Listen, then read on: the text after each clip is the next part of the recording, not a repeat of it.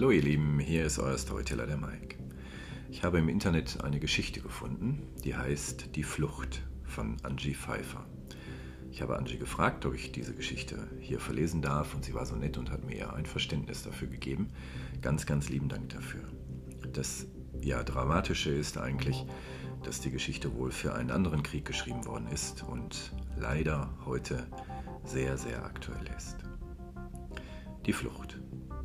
Vorsichtig hebt Paul den Kopf, beobachtet die Umgebung. Für ihn ist es kein Problem, an den Soldaten vorbeizukommen, schon gar nicht im Schutze des dichten Waldes. Aber er hat für seine Frau und das Baby zu sorgen. Er dreht sich vorsichtig um, schaut zu ihnen hin. Lena hockt erschöpft auf dem weichen Waldboden. Sanft wiegt sie die Kleine in ihren Armen. Unmöglich, denkt er. Das können wir nicht schaffen. Lena hebt müde den Kopf. Geht es los? Ja, wir kriegen das hin, sagt er leise, bemüht sich um einen aufmunternden Tonfall, obwohl ihm zum Heulen zumute ist. Es ist nicht mehr weit. Die Polen werden uns weiterhelfen. Sie nickt mechanisch, rappelt sich auf. An ihren Blicken erkennt er, dass auch sie zweifelt. Weiter geht es durch den Wald. Schließlich ein Stück Heide. Flach, gut einsehbar. Wir müssen schnell sein, flüstert er. Siehst du den Hang drüben? Dichtes Buschwerk, gut zum Verstecken. Er nimmt das Kind, rennt los. Lena folgt ihm blind. Plötzlich Stimmen. Runter! Sie werfen sich lang in das Heidekraut, krallen sich in den Boden.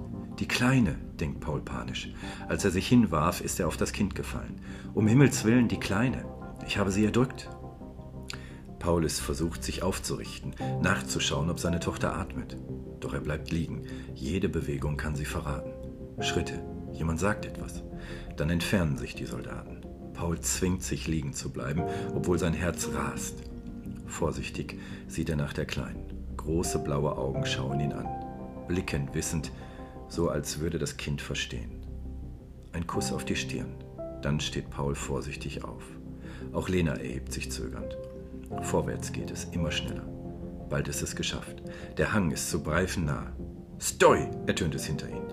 Renn! schreit Paul, läuft zusammen mit Lena im Zickzack. Schüsse peitschen an ihnen vorbei. Der Hang vor ihnen, sicheres Unterholz. Paul mobilisiert die letzten Kraftreserven. Er ist schon ein Stück weit den Hang hinauf, da hört er den Schrei. Lena ist abgerutscht, liegt nun fast wieder unten.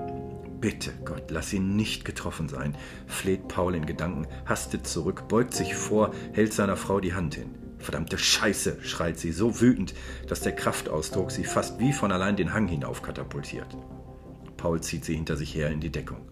Endlich überqueren sie die Kuppe des Hanges. Wir haben es geschafft, ruft Paul freudestrahlend, doch er drängt zum Weitermarsch.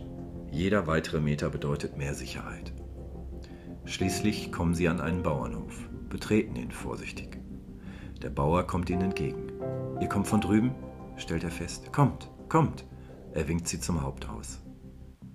Das erste Morgengrauen sickert durch die Fensterläden, lässt Paul erwachen. Er liegt für einen Moment still da. Wir haben es wirklich geschafft, denkt er. Plötzlich ist er voller Pläne. Er will nach Deutschland. Dort lebt die Familie seiner Frau. Neben ihm bewegt sich Lena. Sie blinzelt ihn an. Du bist schon wach? Er legt für einen Augenblick beschützend den Arm um sie, schaut seine Frau liebevoll an. Sie kann auch lächeln, denkt er, und ihn überkommt ein unglaubliches Glücksgefühl, denn er weiß, dass sie endlich Frieden gefunden haben. Frieden. Das ist das, was ich euch allen so schnell wie möglich und so lange wie möglich wünsche. Bis dann.